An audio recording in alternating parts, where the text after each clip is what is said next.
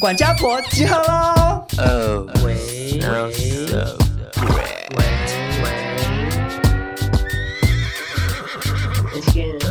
少中印象录不累，每集都要听一遍，钱包拿来气斗内，两个漂亮小鸟 gay，新时代的都市女生，琐碎故事听得吃，谁敢跟我大小声？谁敢跟我大小声？Podcast 的比比登，谁敢跟我大小声？Podcast 的比比登，谁敢跟我大小声？欢迎收听少中印象，你们耳机里的好朋友。现实生活中不是，谢谢。本节目由天天口罩赞助播出。嗨，大家好，我是少中。嗨，大家好，我是印翔。今天的少中印翔要带来一个比较知性也比较严肃的主题，要来卖惨喽。所以我要刚刚要用这种很像深夜广播电台主持人的声音跟大家说话。你有办法用那种声音讲话吗？就是深夜节目，然后很磁性，然后温暖的声音，你试试看。大家好，我是印翔。你们的深夜 D 深夜 DJ，深夜 DJ，哎，你好不适合哎，我会气泡音。什么叫气泡音？气泡音就是有一些男生讲话会啵啵啵啵啵的。我觉得你好像很难发出温暖的声音，对不对？因为你的人生经历造成你是一个没血没泪的人。嗯，你无法对他人轻易表达出你的情绪。我只能就是除了性欲之外的情绪，对侵入式的情绪。少中跟印象呢，常常会在 IG 收到很多朋友来询问我们一些人生的问题。没有错，就大家难免生活中都会遇到一些所谓的关卡或者是一些挑战。那有的人，比如说是课业或者是职涯，其实这相对来讲都是比较轻微的。对。那有一些比较严重的人，可能就会遇到一些什么老公怎样怎样啊，嗯、或者是身体怎么怎么了。那我跟印象收到这些讯息收久了之后呢，我就想说，其实我们两个自己人生中也遇过很多事，当然不是说我们是世界上最倒霉的人、最惨的人，嗯、就是大家都会遇到一些不好的事情。嗯、可是我们两个现在活到三十几岁，不敢说完全能够把那些过去不好的东西化为养分，可是至少我们算是走过了一个过渡期的阶段。这样，嗯，我觉得很多人生中发生的问题，你当下都会。不见得知道怎么解决，就不知所措，或者是你很努力的做了一些什么，可是但是没有改变，对，不见得会有用。嗯，可是很多事情其实时过境迁，你再回过头来看，嗯，你其实默默的从中也获得了一些什么。我觉得很重要的一个点是说，今天你是你，就是你过往所遭遇到的很多的事情，好的或坏的，它累积起来的，成就你这样的人格。对，所以其实今天是想要借由我们自己曾经遭受过的挫败，嗯，然后我们从中学习到的东西，嗯，跟大家分享，希望也可以给大家一些动力去面对你现在可能正在遭遇的一些不好的事情，这样。对，因为其实像印象，我们一开始早期在录 podcast 也是一样啊，躲避吗？你是要做这件事吗？就一开始这件事情对你来讲也很挫折啊，非常的挫折，因为我就是狗嘴吐不出象牙。就是印象那时候处理的方式，可能也是觉得很想逃离。嗯，我想要录一季就好了吧，不需要再录第二季了。对，而且又赚不到钱嘛。那可是，一路这样走过来，最后其实过往你遭遇到的那些痛苦，它最后也是开花结果。对，所以今天我们两个来分享人生中的苦难呢。首先，第一大的人生的关卡，我只能说，我们两个的爸爸，嗯，都是带给我们很多的痛苦。不会教就不要生。其实之前有一集特别聊过，在讨论爸爸的事情。对，而且因为那集我们讨论了很多层面，嗯，而且也有达姑的加入，所以其实讲的没有那么全面。嗯，那今天我跟印象是想要更深入的去分享我们的爸爸曾经带给我们的一些不好的过往，可是后来我们又是怎么样去面对的？就是把他们送到就是养老院。因为印象有答应我，今天会讲出很精彩的故事。这个是他以前一直都不愿意在节目中分享的。对，印象就来分享一下原生家庭的原罪，讲讲超重。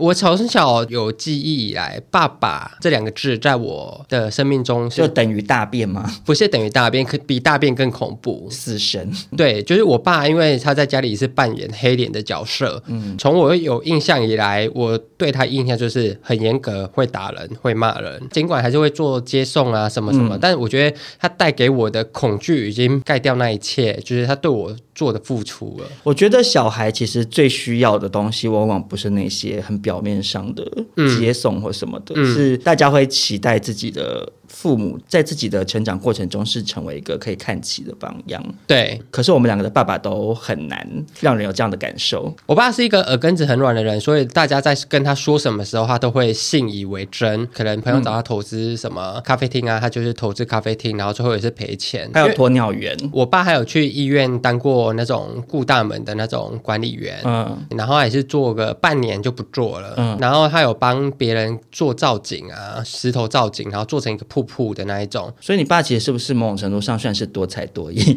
对，其实讲 怎么办？讲一讲好像有有在讲我自己。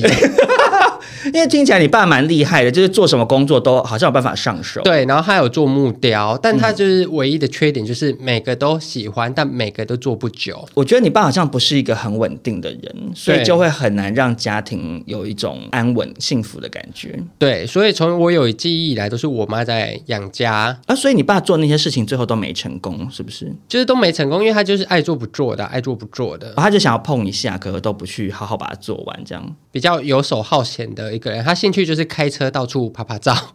哎，那我觉得你爸真的影响你人格很深呢。怎样要讲我坏话是不是？这集又不是骂印象，因为跟你很像啊。嗯。你不觉得吗？就是你爸在你身上留下的东西，其实很鲜明耶。就是你曾经有很长一段时间都是这样子的人啊。没有啊，你有啊？就你什么事都会觉得说，我只想碰一下。嗯。然后我爸他对自己不是一个非常严格的人，嗯，但他对小孩非常严格。我觉得这种人会让人很生气耶，很生气，因为你会觉得说你自己都做不好。对，嗯，就是我幼稚园的时候，他就会因为自己迷上爬山，所以他就每每个假日都哇我去爬山，然后我就爬得非常痛苦，就是因为他就一直要求我。体育方面要表现得很好，所以我还是有照他的要求加入了羽毛球队。嗯，然后我爸是一个就是觉得，呃，你有运动，那你就一定要比赛，那你有比赛，你就一定要赢。嗯，然后我爸是会在那种观众席坐着，然后是我可能比赛比到一半转头，然后发现我爸坐在观众席，我就觉得压力好大，我好讨厌这个运动。你没有被支持的感觉，你就会觉得惨了惨了，我一定要打赢。我如果等下打输，就是很没面子。嗯，然后我印象最深刻的时候，就是有一次县赛，我已经打到第。四名了哦，嗯，就这么前面，虽然不是一二三，但是是第四。回去的时候，我爸载我，嗯，他说，就是你刚刚那一场打的不好，所以你没有进前三名。就是因为那一次之后，我就跟教练说，哎，我不想打了。所以你的意思是说，你人生前半段有很长一段时间容易放弃。跟你爸不肯对于你的好表现给予赞美息息相关吗？我觉得是诶，因为毕竟羽毛球这件事是我为了他打，我好像可以理解你的感受。嗯，就是我其实是一个很难从我妈那边得到赞美的评价。嗯，然后其实这件事情一直让我觉得是很没有安全感的。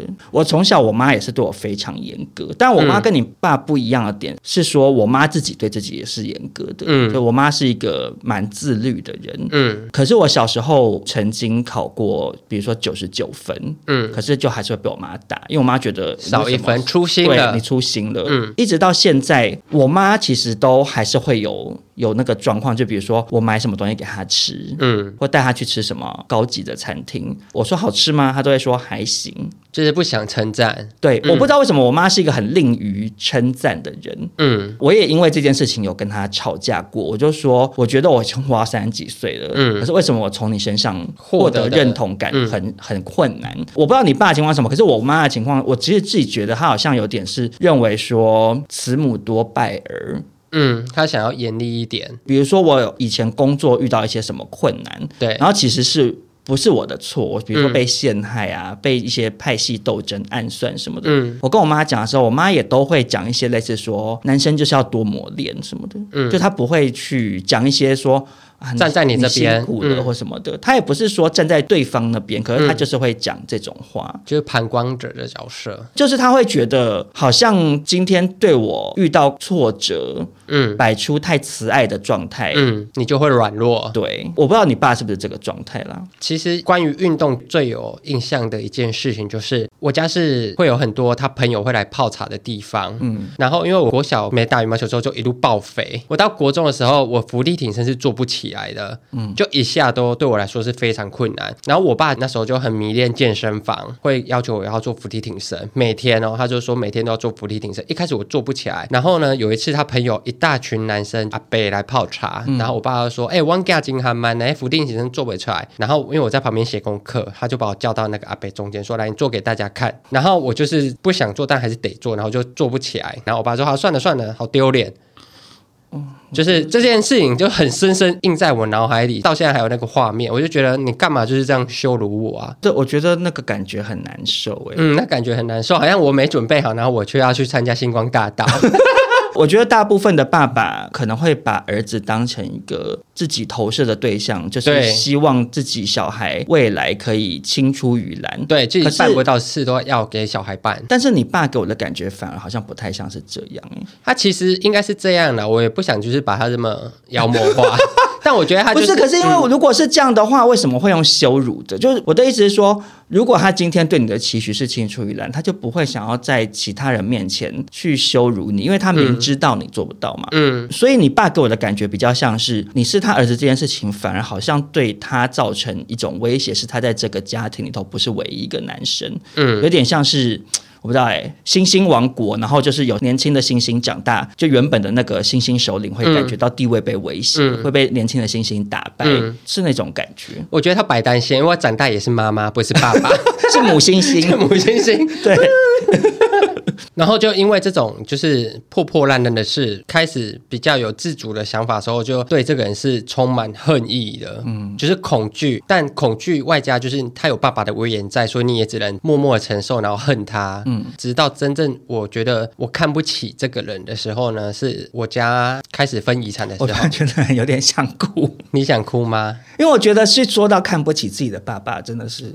嗯。嗯，就是因为我们家分遗产的时候，好，这个故事呢，就之前有提过，我用比较轻松的方式来讲，大家也比较听得下去。嗯、然后，因为就是我家以前算是蛮有钱的家庭，嗯，所以我阿公就是虽然后来有点家道中落，但他还是有一大笔的钱，嗯。然后，因为我爸是我阿公的第二个老婆生的，所以他是唯一一个小孩。那我阿公比较喜欢他原本老婆生的那几个小孩，但那几个小孩都在台北，就过年过节会回家看阿公什么的，嗯。所以基本上家务。是照顾阿公啊，维护阿公家的那些很大的地什么的，都是由我爸来做。嗯，分遗产的时候呢，我爸就只分到很少很少很少的一点点钱。嗯，然后他的大哥还是会骂我爸，说什么什么你是二房的，凭什么拿那么多之类的，就很像那种传统这种婆媳关系，大嫂顾家，但却会被婆婆嫌到嘴软。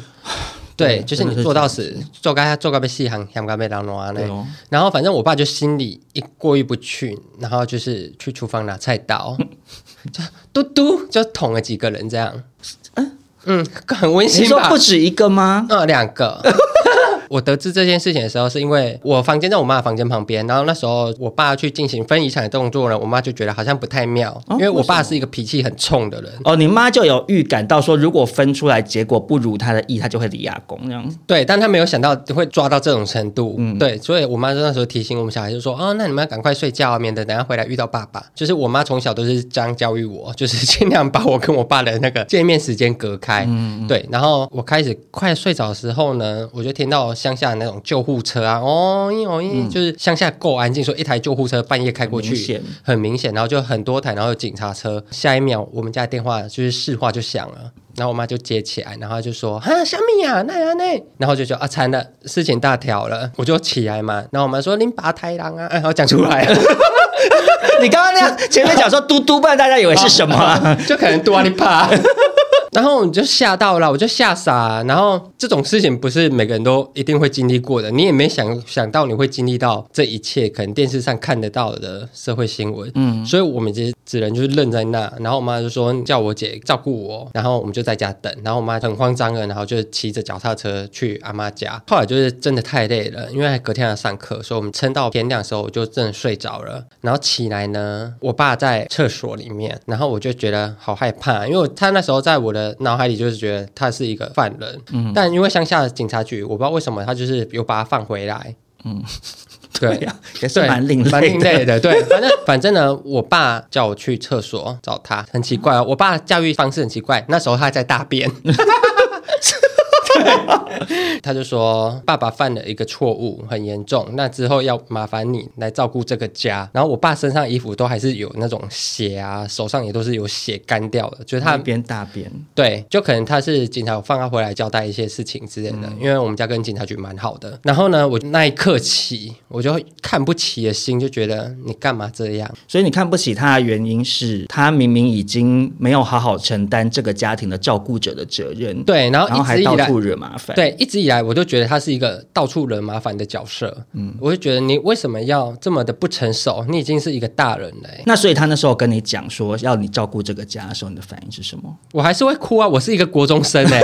你是说他讲完你就哭吗？对我来说，我恨归恨，但他还是我爸爸，就很矛盾。就是你很恨一个人，但你知道他对这个家还是有一定的意义存在，因为我妈很爱他。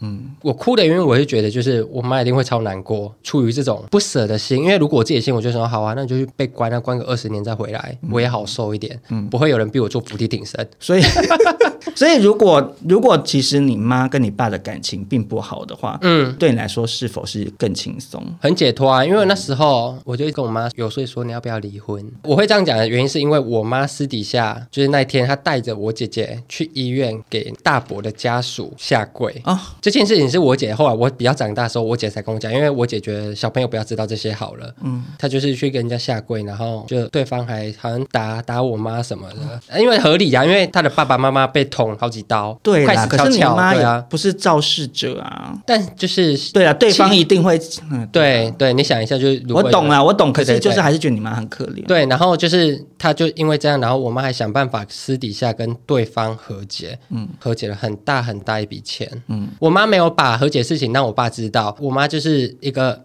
爱丢看他们戏，我只能这样说，他就是一直以来就养我们三个小孩，付家里的钱，然后再额外每个月想办法存钱汇到对方户头里面，这样还还还还了十几块二十年，嗯，然后还完之后才告诉我爸这件事，而且我爸在我妈还钱的时段，他一直以为就是说，哦，对方原谅我，因为我们是亲人，所以我不用被关，我也不用负太多责任。哦，所以你爸其实没有。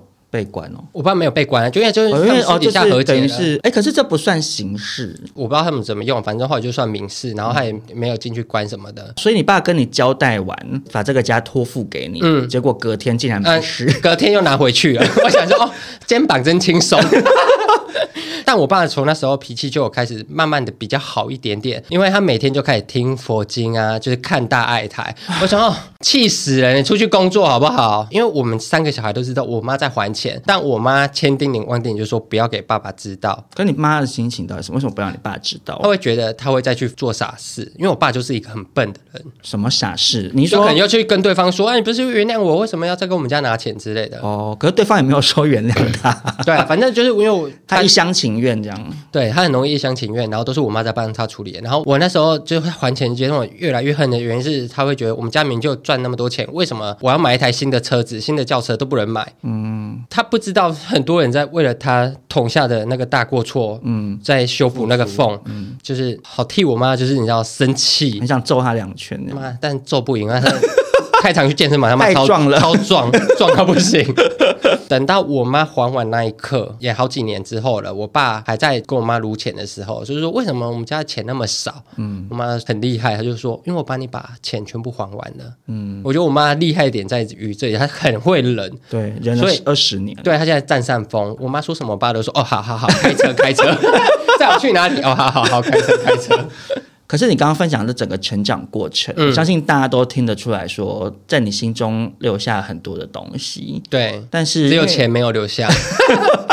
但回到我们这一集的主题啦，所以你从中到底得到了什么？你领略到了什么？就之前别集有分享过，印翔一直以来就是妈妈的掌上公主还是公主，我不确定，就是 both 吧，都可以。对，我妈真幸运，生一个赚两个。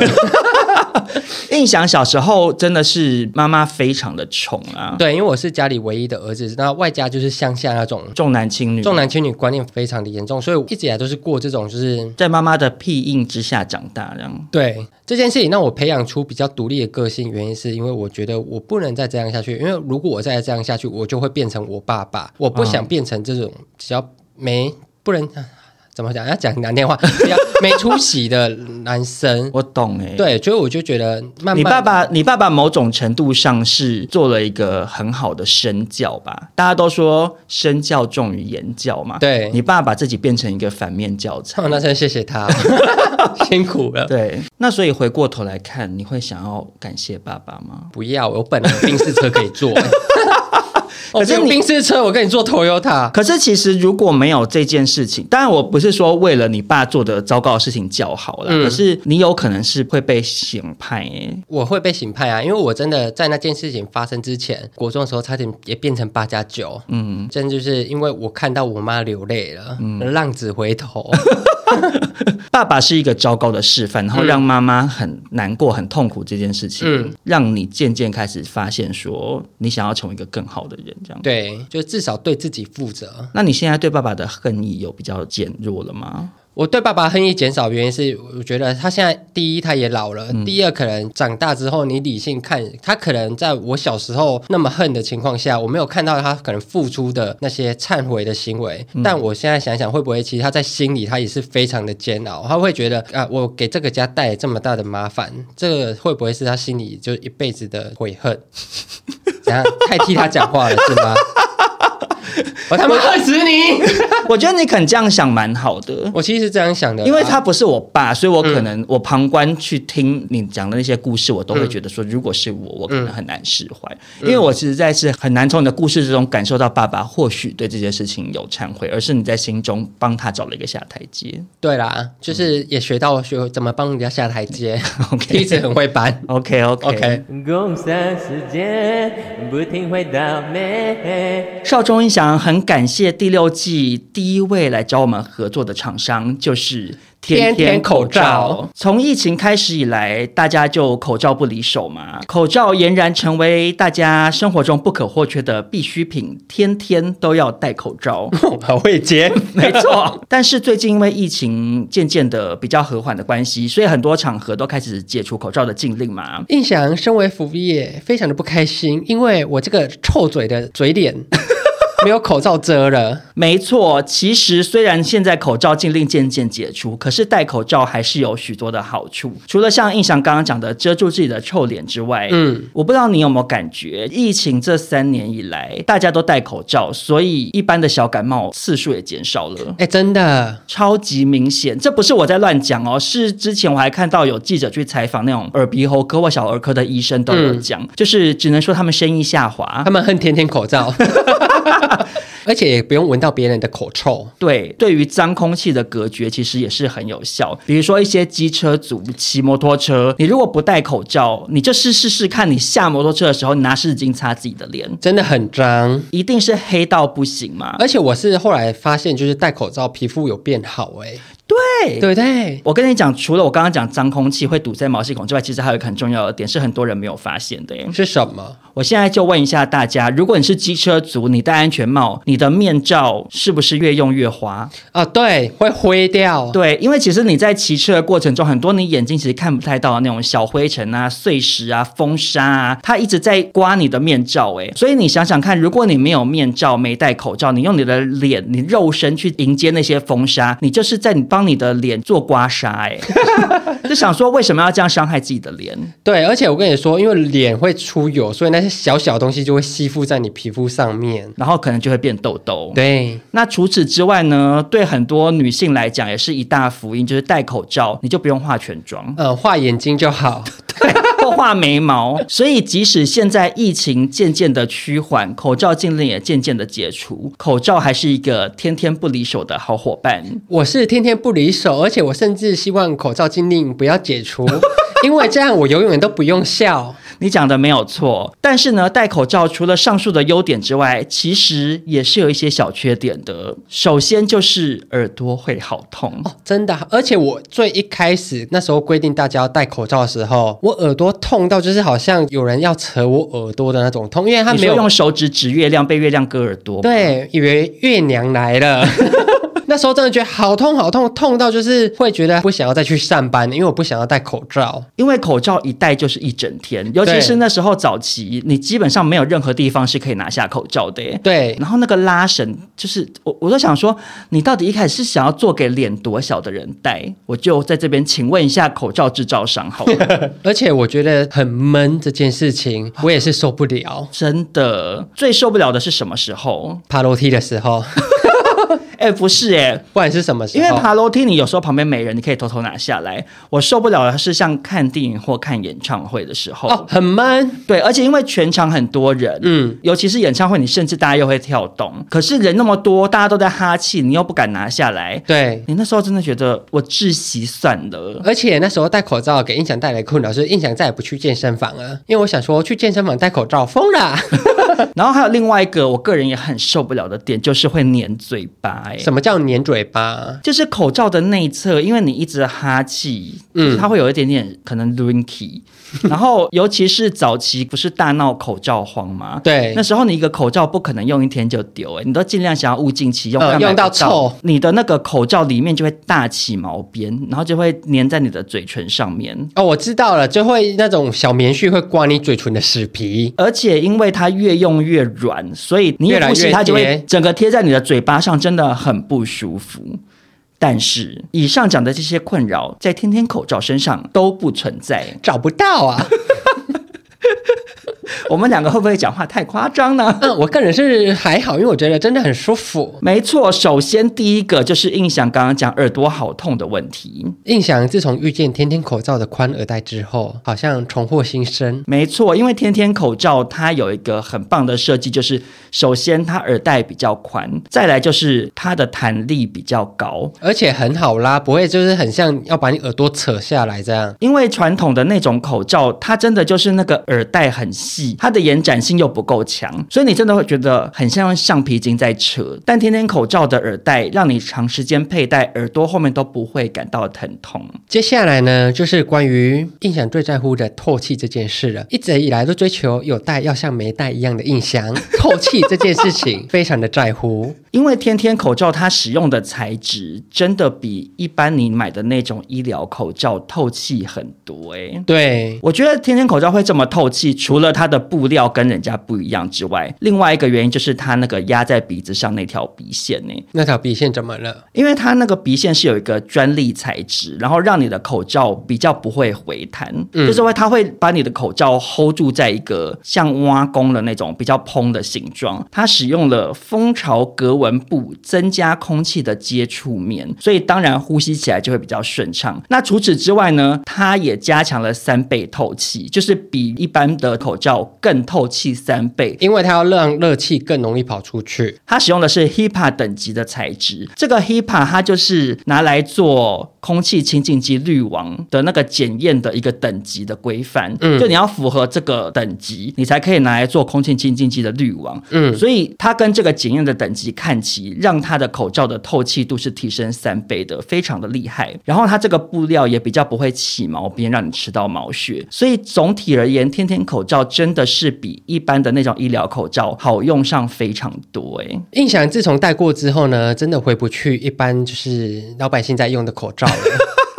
天天口罩真的是会带给你口罩界的皇家体验。对，那天天口罩除了刚刚讲的这个一般的平面款呢，其实它还有另外一个很贴心的眼镜族专用口罩。因为眼镜族戴口罩会像视盐田鸡，眼镜起雾。对，就会很像你戴着眼镜吃火锅，然后就找不到料在哪里。嗯、我想要夹一个虾球啊，夹不到啊，夹到隔壁的。对，因为少中本身就是眼镜族。嗯，我相信广大的眼镜一族一定也是跟少中一样，受不了戴口罩眼镜。起雾这件事情。那天天口罩呢，这次推出的眼镜族专用口罩，它有一个独家专利的防雾薄膜，它就是在你口罩的内侧的鼻线的地方，它加了一条塑胶膜，就可以防止你嘴巴哈出的热气上升。哦，这么特别，我懂，因为热气会上升，所以它会从那个鼻缝这边热气跑出来。对，对，可它加了一层塑胶膜，它就把你的热气挡住了。嗯，我真的觉得这个发明很天才诶，很天才，因为我真的没有想过是这么简单的一个方式就可以减少眼镜起雾的问题。嗯，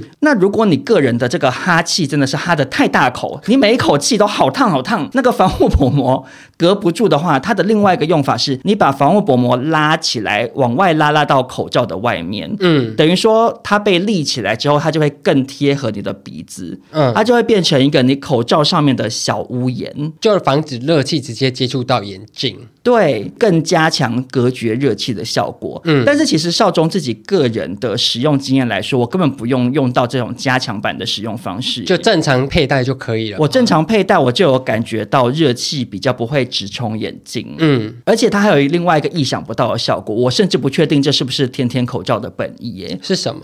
因为就是塑胶薄膜这种材质，当你的鼻子出油的时候，它会比较跟你的鼻子粘在一起。你说刚好就是也不用再瞧口罩掉下来，对不对？就是它等于就是加强它的粘着度，就隔绝性比较强啦。嗯，因为眼镜会起雾，其实就是你的口罩上面那个缝缝嘛，对，那你的热气就跑出来。那它那个塑胶膜让你鼻子出油又更粘住的话，其实就会减少热气上升。所以如果各位听众朋友听完少中跟印象对天天口罩的介绍之后，有兴趣的人呢，也可以点我们的资讯栏，那边会有优惠资讯。虽然现在口罩禁令渐渐解除，嗯，但为了彼此会有一个友善的距离，臭脸不要看到别人之外呢，我觉得你也太 focus 在臭脸了吧？你是不是真的搞错口罩的用途？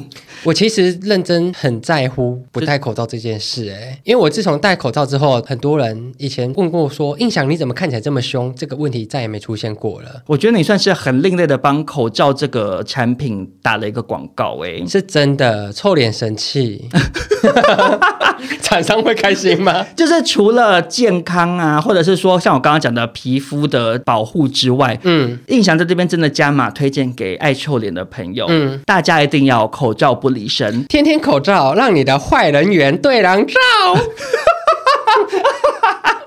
很厉害，很厉害吗？工商结束，我们继续了。呃呃呃呃呃、那回到少中这边呢，如同印象的状况，带给我人生中一大磨难的，也是我爸爸。嗯，但其实爸爸都是恶魔转世。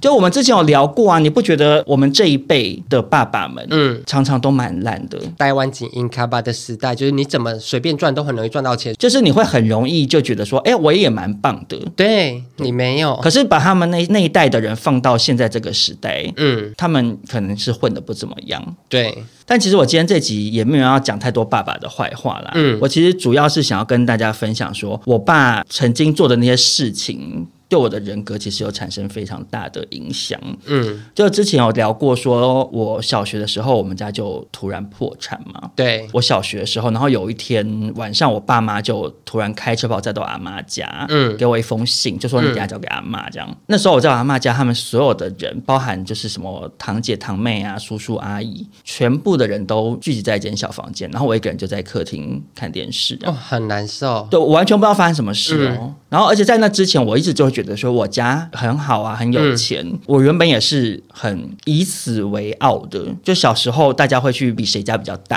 啊，因为那时候我们家是住在那种楼中楼的别墅，嗯，然后我就会觉得说，哦，我家有七十几平，很厉害？你知道？会被人比的好奇怪、哦。就大家小小学的时候，你会比的是这种比较小朋友看得到的，比较具象嘛。嗯、我在我阿妈家就是住了一晚，我都不知道怎么回事，也没有人跟我讲，我只是觉得大家为什么好像都避开我这样子，嗯。然后后来我才知道，我爸在外面欠了两千多万，嗯，在那个时候很大很大，他也还不出来。嗯，我爸是一直到事情最后真的已经无可挽回的时候，才跟我妈说的。嗯，啊，在此之前，其实可能他们周边有一些同事朋友都有人曾经暗示过我妈，说要注意一下我爸的财务状况。嗯，可是我妈问我爸，我爸总是说没事没事。嗯，那我妈以前也不是像现在这么 cam 卡这么干练的。我觉得那个时代的妇女都是这样，就是会觉得好像就是嫁嫁给这个老公就是以老公为主，嗯、老公说了算。嗯，所以那时候，比如说我爸说要开眼镜行，我妈就会想办法去标会啊，或者是把存款拿出来，然后让我爸去做生意，嗯、就觉得说，哎，男人就是做生意很正常。嗯、然后我爸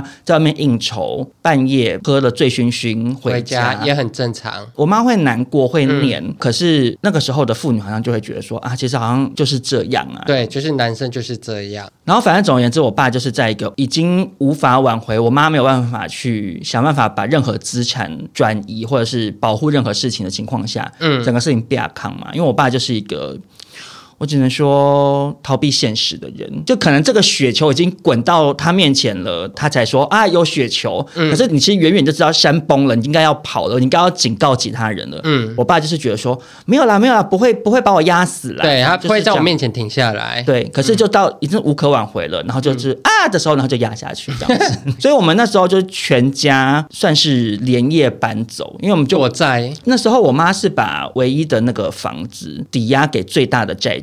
然后其他的钱就能拿出来还，就是还光了，就基本上已经就是没有钱，然后也没有房子，然后钱也还不完，因为太多了，然后就只能开始躲在就是外面租房子。然后印象很深刻是那时候我们还没有搬离原本那个地方的时候，然后但事情已经变康了嘛。最先来我们家讨债的是我爸的弟弟跟弟媳，嗯，大半夜的时候已经知道了，对，因为我阿妈觉得说赶快来要钱，不然等下要不到这样，嗯，所以其实对于我爸那边的人，我一直都很难。难释怀，就是我总是会觉得说，哎，大家是一家人，然后怎么会有妈妈会叫小儿子先跟大儿子赶快去把钱要回来？嗯，但总而言之，那时候就是从一个我觉得我是一个小王子，偶尔小公主，然后就突然变成要躲债，然后很穷困、很穷困的落难贵族这样。小王子变王子面。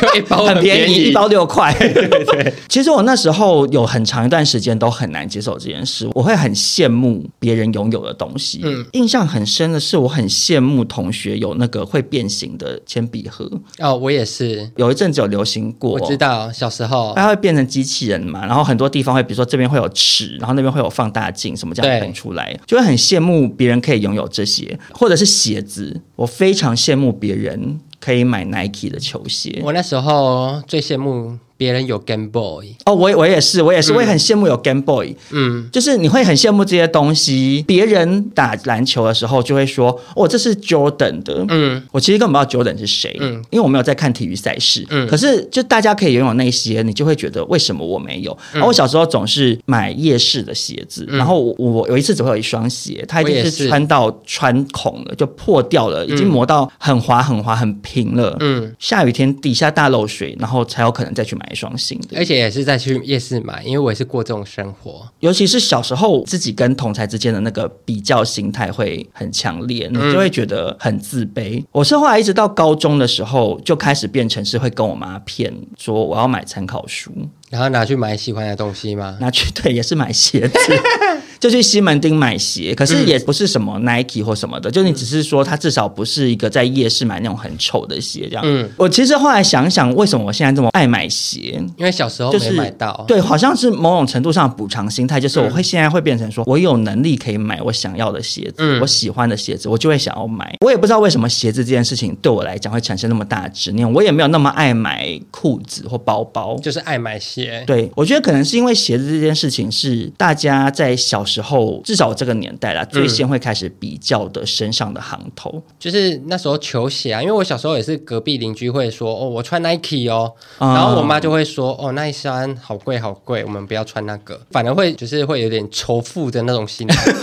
小朋友会有点仇富。就其实我根本不知道 Nike 是什么，嗯、我也不知道 Michael Jordan 有多红。嗯、可是你就会觉得，为什么你你可以穿所谓的名牌的鞋子？我妈都说名牌，因为那个时候大家在比的就是鞋子，所以我对我来说，这个东西好像就变成一个我很大的缺口。可能现在的小朋友会比说谁有 iPad 或者是最新的 iPhone，嗯，或者 maybe 可能有的人真的会带什么 LV 的包包上学，我不知道啦。我觉得现在小朋友甚至小六可能会比就是抖音的人。数你有没有觉得？欸、有可能，有可能，对就可能在比的东西不一样。嗯，可能现在小朋友现在就是比抖音的追踪数比不赢人家，他长大可能会变成一个买粉的人，我不知道。对，但我自己的状况是因为小时候大家都在比鞋，所以鞋子就变成我一个执念。嗯，就我那时候也会很羡慕别人有那种双层便当盒。嗯，但是我就是只有单层，然后就算了，都吃的很穷酸。嗯，因为那时候我通常便当就会带的就是比如说肉丝炒饭，然后而且那个肉丝可能就只有十根，然后那十根是放在中间，你懂吗？集中啊，对，会有点做怀石料理，你误会他了，就是会有点像是那个日本不是那种什么打仗时期，他们会便当盒里面只有一颗酸梅，对，红色的酸梅，类似那样的感觉，嗯、因为肉比较贵嘛，嗯、然后我我妈也是把仅有的肉都加到这个便当，然后可能大概也只有十条，嗯、都放在中间这样，然后就有男同学说啊，我也要吃，就夹来吃，然后吃完说嗯，好臭。这样，啊，然后你就会觉得。好丢脸，自卑。嗯，每次打开便当盒都是让我觉得很羞耻的一件事情。嗯，所以你现在才这么爱点餐。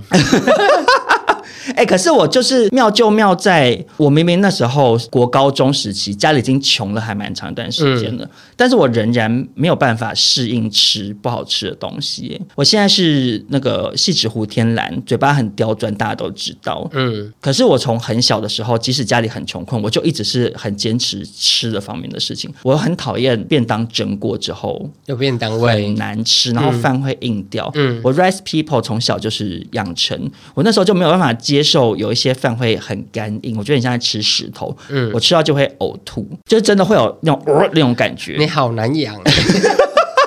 我觉得我妈可能也这样觉得，对，因为在那个状况下，我便当还是没办法吃完，因为太我觉得太难吃了。可是我带回家，我妈就是逼我把它吃完，嗯，然后它肯定酸掉了，我妈就觉得就给我吃下去。可是即使我妈那样子都没有办法扭转我变成像李正达这样的低脆，我就是还是对美食很有所坚持。这样，我印象也很深刻，是国中的时候，我跟钟正旭是国中同学嘛，嗯，那时候就迷上了那种中国风的电动玩具 RPG。剧，那里面就有一个女性角色会弹古筝，然后就是你知道男同志对这种女性化的对很向往，我们就说啊我们要去报名，可是我们一起去报名，我妈让我去报名哦，真的假的？一个月好像是类似一两千块之类的，嗯、可是没有钱买古筝，所以你要去借吗？没有，我就是去上课，上完课我回家我没办法练，嗯、所以钟正旭他就会进度很快的就超过我。学了两三个月之后，因为我也没办法练，嗯、所以我的进度就卡在那边，就只会弹王老先生有块地。最后就王老先生有块地，古筝是怎样？就噔噔噔噔噔噔噔这样啊，就只是改成用古筝弹，要不要用橡皮筋弹一弹就好了。之后钟正旭后来已经学到真的很像古装片，那种那种就是手会动很快，嗯、我就没有办法。嗯，我就跟我妈说我很想要买一台古筝，可是我妈就真的没有办法。嗯。因为古筝听起来不便宜，我那时候真的是很强烈感受到一种我对我家很穷这件事情的那种恨，你知道吗？嗯，就是我想要干嘛都不行，就是你会觉得说，你说便当也好，或鞋子也好，它毕竟是身外之物，嗯、你知道那个是一种可能奢侈消费，对虚荣的东西。嗯、可是你会觉得说，我今天是学才艺，耶，就学才艺这件事情，对于大部分的家长来讲，它也是一个很正当的事啊。嗯、就有很多人不是小时候会送小朋友去雅马哈学电子琴或什么的舞蹈班啊什么的，对，为、嗯、为什么我连做这种事情都没有办法？嗯，尤其是钟正旭又是我最好的朋友，可是他却可以一路这样学下去。嗯，你就会觉得说，为什么我这么衰？就如果今天不是一个最亲近的朋友跟你产生的那种比较，你可能不会那么怨恨。但我其实到高中渐渐就开始好像比较越来越有学着去释怀这件事啊。我一开始的心情好像是，你如果不学着去接受这件事。嗯，好像更穷，就你不接纳你自己家里很穷，就有点躲避的心态。就你只能好像很坦然，就是对啊，我我家就是穷，对你只能这样子。嗯、家境比较富裕的男同学，就是会对我身上连十块钱都没有，很惊讶这样。嗯，可是就真的没有啊，他他们就可以早上去美而美买早餐，这样点一些什么微波汉堡、蛋饼什么的。可是我就是都是吃吐司，就我妈会买一条白吐司、嗯、分着吃这样，所以我到现在一直都很讨厌吃吐司，生吐。吐司可以吗？呃，你是说在一零一楼下很贵的那个吗？对对，对，那个 OK，我有吃过。我是从高二开始就打工嘛，然后我其实一直到现在三十六岁，已经也是工作了大概二十年了。嗯，虽然说其实一开始去打工，对大部分的人来讲很可怜，就是高中就要去打工。其实我那边这边被迫的感觉，没有人是这样的，就大家放学就是有的人去补习，有的人就回家或者去去玩的。嗯，我就是要去麦当劳打工这样。可是我那时候其实是开心的，为什么？就觉得我终于可以赚钱了。哦，你知道一切的问题来源都是钱，对，嗯、你会觉得说，哎，我今天可以赚钱了，我是不是就可以不要这么苦了？嗯，然后只是说我那时候高中时期去赚的钱存折还是在我妈那边，嗯，就我没有办法使用。其实那些钱后来我妈也是拿去付一些学杂费或什么的，付掉了。我其实没有实际上获得什么，可是我觉得好像因为有在赚钱，就渐渐对于自己家里很穷这件事情开始比较有释怀的感觉。然后是一直到大学之后也比较会想，嗯，就会发现说，其实妈妈也很辛苦。就是这一路以来，虽然说曾经很不止恨爸爸，也恨我妈，嗯，想说为什么只有十条肉？对，就是会觉得我不是自愿家里要这样的，我不是自愿生在一个穷困家庭的。嗯嗯然后、哦、这话很狠哎啊，这真的啊，嗯、对，那时候的想法、嗯、就是会觉得生在你家我真衰。对，我为什么想要一些很简单的事情都没有办法？什么校外教学，我都要拜托我妈好久才可以去。校外教学都会规定说什么可以带两百块的零食，那、嗯啊、别人就会带一些很高级什么。嗯、可是我就是我不可能有花两百块买零食，我妈可能就顶多给我带一两包什么十块钱的饼干或什么的。嗯、就是你一直在这种状况下长大，跟同学的比较之间，就会对自己很。没有信心。现在很多人会讨论说，所谓阶级是可以复制的，财富是世袭的这件事情。我一直很有感的原因，就是因为我就是曾经体会过那样子的，就是这些小朋友，你没有做任何事哦，嗯，但你已经在人家很前面，很前面，对，你天生起跑点就比人家前面，嗯，就是没办法的事情。比如说他们补习可以去补全科班，对。啊，我就不可能，我只能挑一两科我比较弱项的，嗯，我妈想办法挤钱让我去补嘛，或者是我高中的时候，我跟詹宏志的儿子同班，是谁啊？就是 PC Home 的董事长，嗯，老师都会对他特别，特别的礼遇，就是。也不能讲礼遇，可是老师就会讲说，哎，你爸张宏志什么什么，就会，棒然后对，就是会很夸奖这样。然后他每年寒暑假一定都是出国啊，去不同的地方。然后老师就会在课堂上说，哎呀，像这个他就是爸爸带他去很多国家增广见闻什么什么，我们就可以学习到很什么什么什么，就讲这些讲一些这样子的话。然后听在我耳里，我就会觉得说，对啊，我不行。然后你就会觉得很不平嘛。对我来讲，就是啊，那你很会投胎这样，嗯，就是你会有这种很多很不平衡的心态，进而就会开始怨恨自己的父母。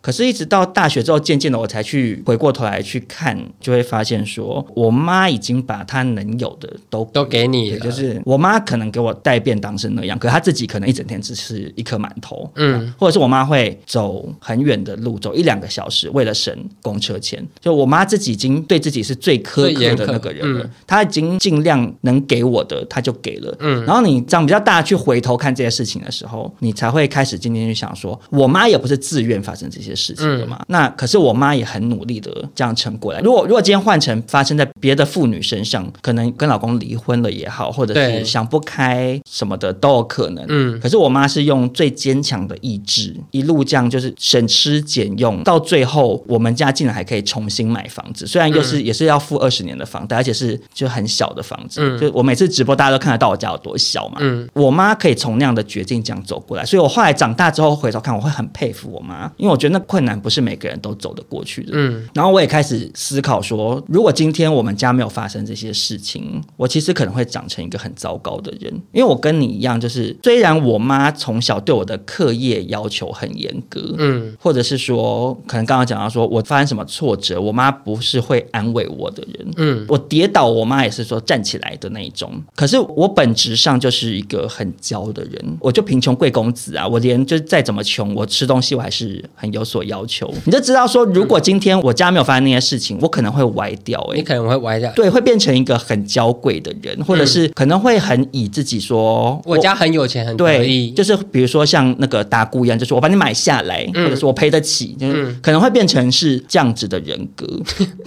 他中枪了，中中枪到不行。对，或者是说可能我会变得很软弱。嗯，因为我小时候本来就是一个个性很软弱的人，我不是那种可能像大部分父母期待的男孩。孩子那样，比如说很大方啊，很会交朋友啊，成为那种男同学之间的风云人物或什么，我都不是。你唯唯诺诺的，对，就是我会很害羞。我遇到亲戚朋友，就是说要要打招呼，叔叔好，阿姨好，我都觉得很尴尬。嗯，如果从头来过，我可能也不想要我家变成是这个样子。嗯，可是至少发生过这些事情，我觉得让我有成为一个更好的人，成为一个更坚强的人。嗯，而且我也觉得，如果没有发生曾经的这些事情，我爸妈的感情可能会很不好。因为因为爸爸会一直去喝酒，然后就后来就养小三。对对、嗯，男人有钱就想搞鬼。因为我爸妈的确有很长一段时间都是感情很差的。嗯，因为我爸破产这件事情，整个我妈恨死他是很理所应当的。对，理所应当。而且我妈是那种。很注重名誉的人，嗯，我妈在公司里也都是大家都会对我妈的操守很敬佩的那一种，嗯，就既然发生这种怎么欠钱还不出来的事，我妈说那时候也是有黑道来公司楼下就是要堵她，对，啊，我妈那时候有有想过说就跳跳下去就是自杀算了，嗯，因为她觉得名誉扫地了，对，就是那个是对我妈来讲是很严重的事情，嗯，他们有一段时间关系非常差，可是其实因为那件事情，我爸就跟你爸一样，我爸永远对我妈有个愧疚，嗯，所以。我爸才开始渐渐的有所收敛，然后变得比较乖，然后凡事就变得家庭。我妈现在就是不管怎么样臭骂我爸或者是打他，我爸大部分都会隐忍这样子。嗯，算了算了算了算了，做错事，对对对，用一辈子来还。因为没办法，因为我妈也一辈子都陪在他身上。对，因为要不是发生那些事情，我妈可能可以当少奶奶。因为我妈年轻的时候其实蛮漂亮的，嗯、是不乏男同事的追求的。嗯，她那时候如果嫁给一个后来很有成就的 男同事。我妈可能现在可以当少奶奶，嗯。但我觉得回过头来看这人生的整个过程，我觉得对我的影响还是正向的啦，就让我成为一个不要那么娇弱的一个人，人成为一个工作狂。对，没错。好，那少中这边分享完自己悲伤的成长过程之后呢，印象接下来带来的这个故事，我只能说算是下猛药。嗯，比悲伤更悲伤的故事，算是为了收视率拼了。因为这个故事在我的人生中没有几个人知道。嗯，反正呢，就是小学四年级的时候开始有电脑课，然后那时候学校刚好来了一个比较年轻的男老师。嗯，然后这个老师呢，主打他够年轻，所以在乡下，因为乡下很多学校都是老灰啊的老师在上课。嗯嗯嗯，对。然后这个老师呢，他就因为够年轻，所以他就是会跟学生的关系非常的好。而且以教电脑来讲，年轻老师感觉要跟得上，很时髦。对，老灰啊，可能自己游标都找不到。对。然后呢，就是因为他就是教电脑课，所以他就是受到很多学校同学的吹捧。因为大家那时候对电脑都觉得是一个非常新奇的东西。前面开始在上的时候，就是都很正常，就是上什么小画家，怎么搜寻奇摩、嗯、番薯藤什么的那些创信箱。对，然后呢，就这样连续上了几个礼拜之后呢，有一天我不知道为什么这个老师就是把我叫过去他的位置，在上课期间的时候，因为在上课期间他会先示范一下好怎么创立自己的信箱，嗯，创立完之后，对，会有二十分钟的自由活动，就大家可以开始去下载游戏啊，什么史莱姆游戏区什么的。记得很清楚，很复古，很复古。我知道史莱姆的第一个家。对对对，然后反正那时候。我就也想下载，就想说我也要玩，开始打电动了。然后老师就把我叫过去。嗯，那你知道，就是那种传统的电脑教室是老师的位置会在最前面独立一格。嗯，那那一格就是整个有点像是包厢式的。嗯嗯嗯，就是四面都是围起来的，就是包含就是底下你也看不到他的脚。嗯，然后老师就把我叫过去，他就说：“来，你坐我大腿上。”嗯，就是我小朋友，我就觉得，嗯，就是有一个这么受吹捧的老师，好像对我很好，我也很开心。而且小学四年级坐大。大腿好像也没那么怪，但其实很怪。现在现在不行，对。但对以前来讲，就是这种很亲民的老师，我就会觉得哦，我好开心，我觉得老师喜欢我这样。对。但后来他就跟我说：“来，我们来搜寻猛男。”只要你想笑就笑，不是？我觉得我不是想笑，我觉得很。我觉得很惊讶。其实印象之前有分享过，可是我我每次听到一些 detail，我都还是会觉得很震惊，就会觉得说怎么会有人这样子？对，然后反正就搜寻了猛男之后呢，就是跳出好多好多大鸟鸟的男生的照片。那时候会有那种色情网站，它会跳出一个就是钓鱼的按钮，让你点进去，它就连到色情网站这样。没有错。然后反正那时候就是我觉得很震惊，就是为什么那么多猛男，然后都露鸡鸡？对，然后鸡鸡都好大，因为他那。那个都是国外的，我印象很深刻。他不喜欢亚洲的。哎，不是，是那个时候亚洲比较封闭，不太可能有这种东西，对对对，或者是都会马打马赛克。嗯，可是西洋人都无码的，对，很大。然后那时候就因为那时候小朋友开始也对性别有一点就是好奇，好奇。然后呢，老师就开始摸我的下面，嗯，他也把我的手拿去摸他下面。哦很吐，其实现在想起来很想吐，但那时候我心里第一个想法是，哦，好大啊！哎，我说真的，我虽然呃，虽然就是比较可怕的故事，嗯，我用这种比较开玩笑的方式讲，希望大家不要介意，但这是真的是我当下那时候不太懂的，因为你那时候没有发现自己其实在被占便宜，对，只会想说。哎，怎么会别人的下面是这样？对，就是这么大，然后就是摸一摸，摸一摸之后，就变成就是一个我们上电脑课的默契。但因为那时候不知道这是一个很严重的错误，老师呢开始会默默的在午休的时候把我叫过去电脑教室里面。嗯。他说：“你等下吃完饭之后，就跟你们班的班导说，就是老师是派我去要整理电脑教室，嗯，然后我就会被叫去电脑教室，从摸摸开始，然后开始帮我吃鸟鸟，嗯，也叫我帮他吃。其实就是对我来说，我那时候没有喜欢帮他吃的原因是，他鸟鸟好臭。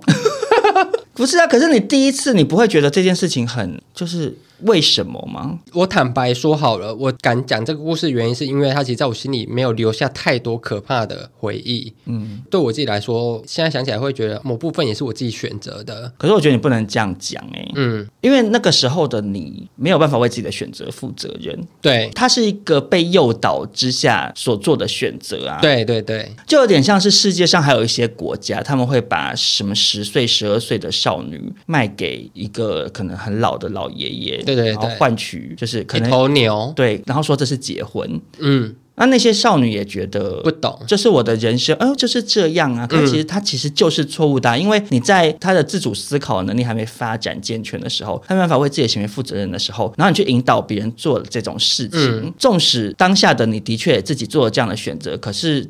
他依然不能成为施加这件事情的人开脱的借口啊！哦，我没有要替他开脱啦。我知道了，我的意思只是说，你甚至在心里头去认为说，其实这也是我做的一个选择。我觉得你太贬低你自己了，你懂我意思吗？好，就是我觉得这就是他的错，你不你不需要为这件事情负责任，懂吗？对啦，我知道，我知道这是他的错。反正呢，就是这种关系后来发展成，就是他会邀约我到他家去打电动。我去的时候，就他就是也是一样，就是会帮我吹吹。但是那时候就开始有想要就是让我当零号，然后我就会拒绝他，我说不要。就是毕业之后，我就比较少被他叫过去了。对，那他就是恋童癖耶，他其实就是恋因为你就是开始要变成青少年了，你不是儿童了。对，然后哦，好恶心，好想吐哦。然后这件事情，其实在我到现在为止，对于这个长相的男生，其实有时候太靠近我，我其实会很不舒服，是生理上的排斥。可是你是什么时候开始意识到自己其实是被占便宜，你被性侵的事？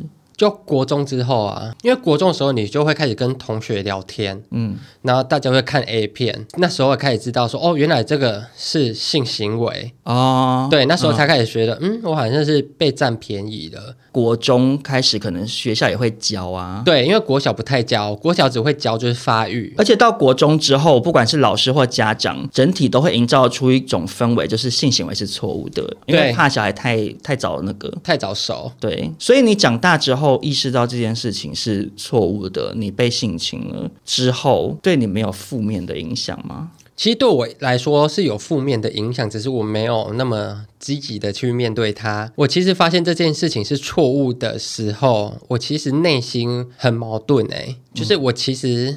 没有那么恨这件事情，但我知道它是错误，所以我很害怕这件事情让大家知道。我会觉得这件事情对我来说不是一种伤痛，它只是一个成长的过程。但我同时知道，如果我爸妈知道这件事情，他们会非常的难过。嗯，你懂这个道理吗？就是懂，觉得就是我好像学到，就是这件事情，尽管你自己不会这么难过，但可能就是真正关心你的人听到这件事情，他们会非常非常的自责。嗯，所以我我就一直把这件事情藏在我心里，直到现在。嗯。所以就是身边可能朋友听过这个故事，嗯，对，但其实我觉得讲出来的原因是，我觉得就是父母要好好看着自己的小孩，不要跟老师太好。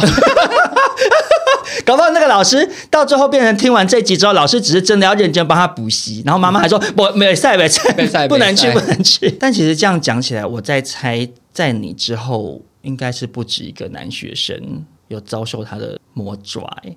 对，我觉得，其实因为他就是这样啊，他就是恋童癖。对啊，我会这么斩钉截铁的说他是恋童癖的原因，是因为他后来被抓去关了。但我是从我妈口中得知的。嗯，反正我妈有一天就跟我说：“哎、欸，你知道那个老师谁谁谁，他好像对男学生怎样怎样，然后后来被家长告，然后按怎样怎样的。”我那时候其实心里很轻松吗？嗯，觉得就是啊，好，你做错事了，那你自己就是真的要去承担这个后果。就终于他遭报应这样。对，但同时心里也会有点小小的恨自己。嗯。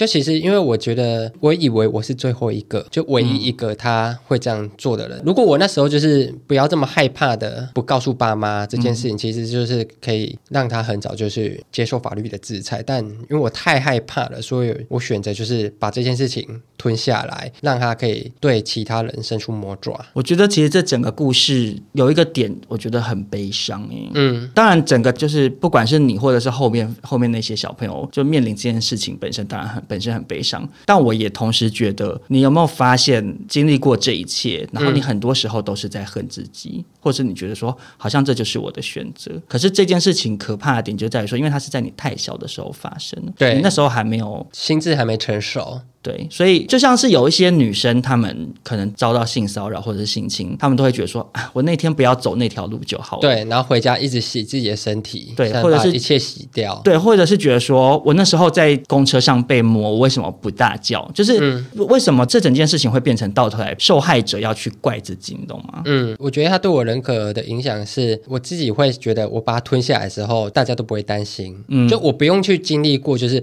你把问题拿出来给大家讨论之后。会有一个结果，然后再修复。如果我今天不把那个问题拿出来，就是我们大家都不用经历这个过程。我对我爸妈的态度是这样啊，其实对你自己也是啊。对，就是印象一直以来的个性就是不要讲就没事了，不管是朋友之间的争执或感情方面遇到的问题，嗯，你会选择的事情是不要讲，嗯，就忍着就过了。可是后来更大之后，我学到就是因为他被抓去关了。怎么会是因为是这个啊？就是因为他被抓去关，我就说我那时候心里其实很矛盾的原因是，我觉得啊，我的人生好像突然有一件不能讲的事情，它结束了哦。就是你会觉得有人替我做了这件事了，那他好像真的结束了。但其实我会觉得，那为什么你不自己早一点去解决这件事情的？对，所以后来就我会就是比较勇敢的，就是去。分享一些内心中比较阴暗的部分，对，把问题暴露出来是解决问题的第一步，这样没有错。好，那少中接下来要分享另外一件对我人生影响非常深远的事。可是其实我接在你的故事后面，觉得我的事情会不会太无聊？怎样？米没手是不是？没有，因为你的故事太哈扣啦。对，那我其实只是想要分享说。嗯，我被二一啦。好了好了，没事，那谢谢大家收听。对对，谢谢大家收听。我被二一的事情，其实以前也跟大家有分享过了。嗯，但是我们节目有很多学生听众，我觉得其实我经历过的事情还蛮有借鉴的意义的。嗯，所以我想要简单跟大家分享一下，因为我其实蛮常收到有一些听众朋友会传讯息问一些关于说选错科系啊，或者是毕业之后不知道要干嘛。嗯，关于学业或者是职涯。规划的问题，我自己发生的事情是想要来跟大家说，其实大家应该要学会为自己的选择负责任。嗯，因为在这件事情上，我最大的体悟就是这个。我那时候是先读淡江嘛，嗯，我进去之后发现我原来不喜欢中文系，我就变成是不去上课，也没去考期中考、期末考，就在玩社团。那其实我那时候知不知道最后会有不好的结果？我知道，知道对，可是你就会觉得没关系，到时候再说吧。嗯、对，雪球跟爸爸一样，而且因为那时候我也是第一次搬出去，然后你一搬出去，脱离了父母的掌控，你就会觉得哇，我就是我想干嘛就干嘛，而且会觉得自己是一个独立的大人呢。对，我就是在这样的。状况一直到学期末，成绩单寄回家之后，嗯、然后我妈看到才非常非常的傻眼。欸、你真的是你第二个爸爸，因为也是一封信。对，所以我就说，其实我我人生中如果没有遭遇到这些事情的话，嗯、我会变成跟我爸一样糟糕的人。对，接下来就是换印象去跟少总讨债了。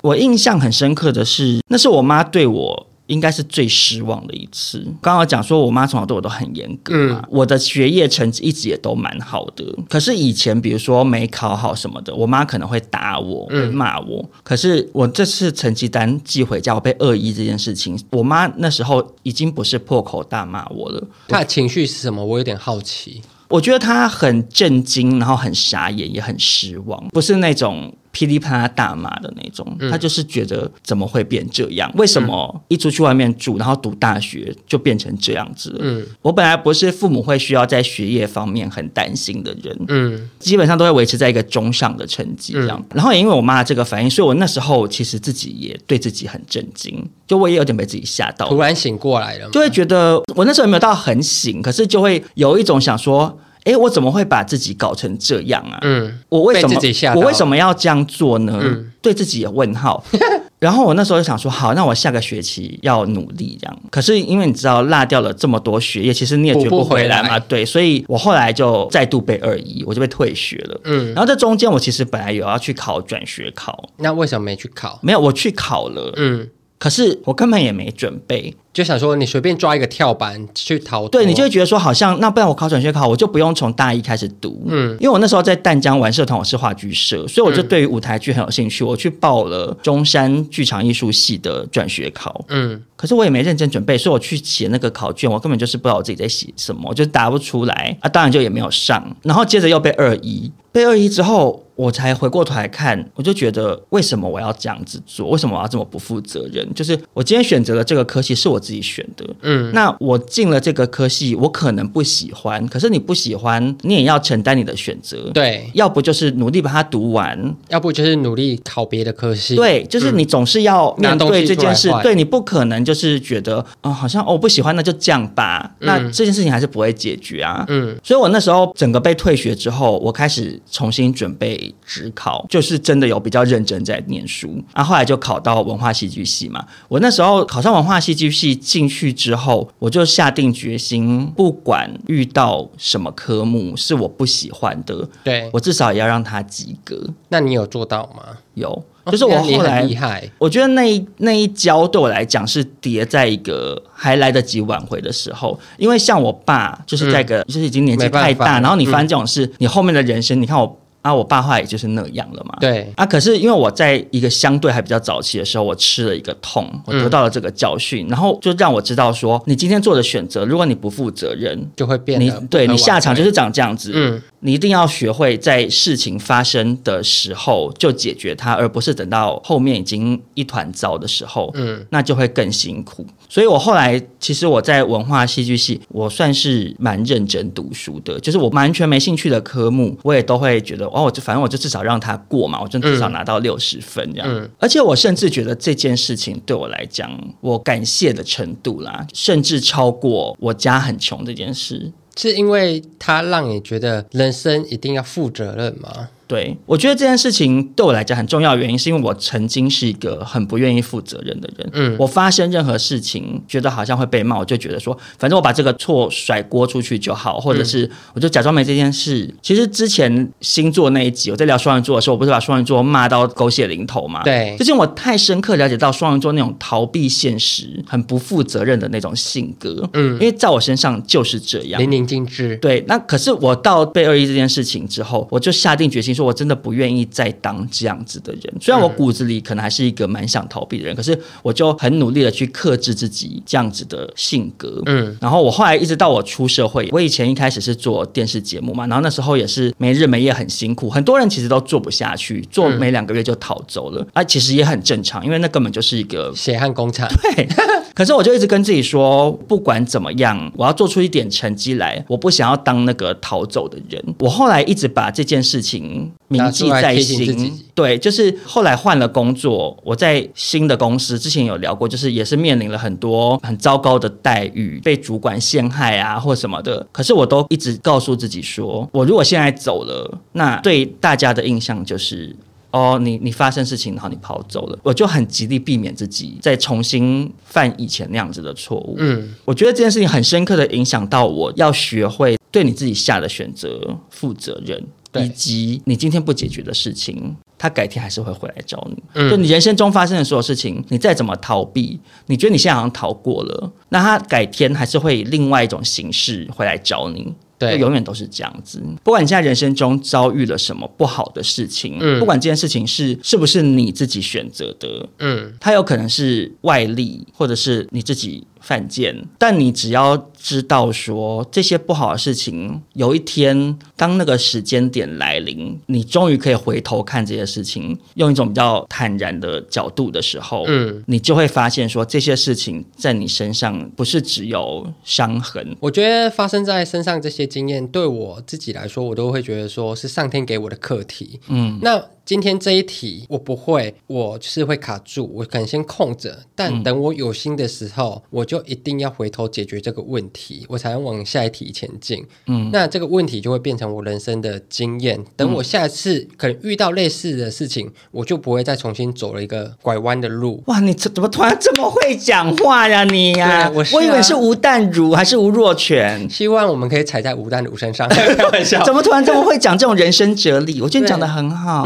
所以希望今天听完这一集呢，可以给正在困局中的你，嗯，一点小小的动力跟安慰。因为我们都经历过一些不是很好的事情，当然我也是不敢跟印象比啦。我还有，我还有 印象的事情太可怕。对，还有更多，等大家来挖。但是我觉得我们两个遭遇到事情有点不太一样，嗯、是说你的是很戏剧性的一件事，对，我遇到的事情比较像是持续了很长一段时间，阵痛期比较长，磨难这样子。嗯、总而言之，不管大家遭遇到的困难是什么，嗯，也希望这一集可以带给大家一些力量。对，然后也欢迎大家把今天比较知性也比较鸡汤的一集分享给你周围的朋友，搞不好也顺便帮助到其他人。没有错。好，那我们今天这集到这边，我们就下周见喽，拜拜，拜拜。